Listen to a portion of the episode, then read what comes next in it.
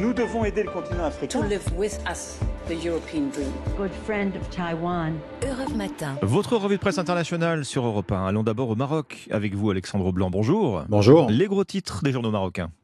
C'est une libération qui fait la une ici, celle d'un Marocain de 21 ans, Brahim Sadoun, engagé dans l'armée ukrainienne. Il avait été capturé par une milice pro-russe en Ukraine en juin dernier, condamné à mort. Son sort a alors tenu en haleine toute la presse au Maroc durant cet été. Le redénouement lui permet de retrouver sa famille et de reprendre ses études d'ingénieur, explique le site d'information Le 360. Le magazine tel quel revient quant à lui sur le rôle décisif du prince saoudien Ben Salman, qui a joué les médiateurs dans sa libération.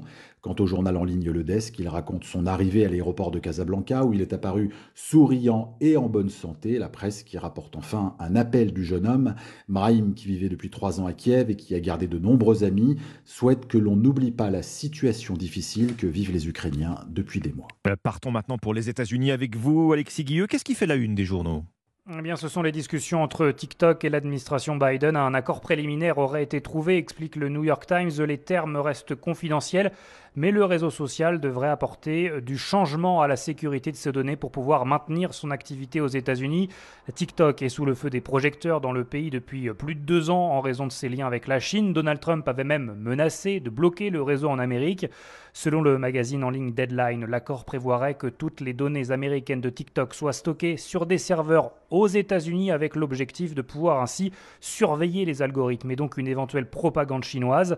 Pour CNN, ce sujet illustre surtout les préoccupations à Washington de voir ces données parvenir au gouvernement chinois. Cela fait plusieurs années que les élus du Congrès font part de leur crainte de voir Pékin utiliser de telles informations personnelles pour, par exemple, alimenter des campagnes de désinformation. On revient de ce côté-ci de l'Atlantique au Royaume-Uni avec Anaïs Cordoba. Anaïs, les unes de la presse britannique ce matin.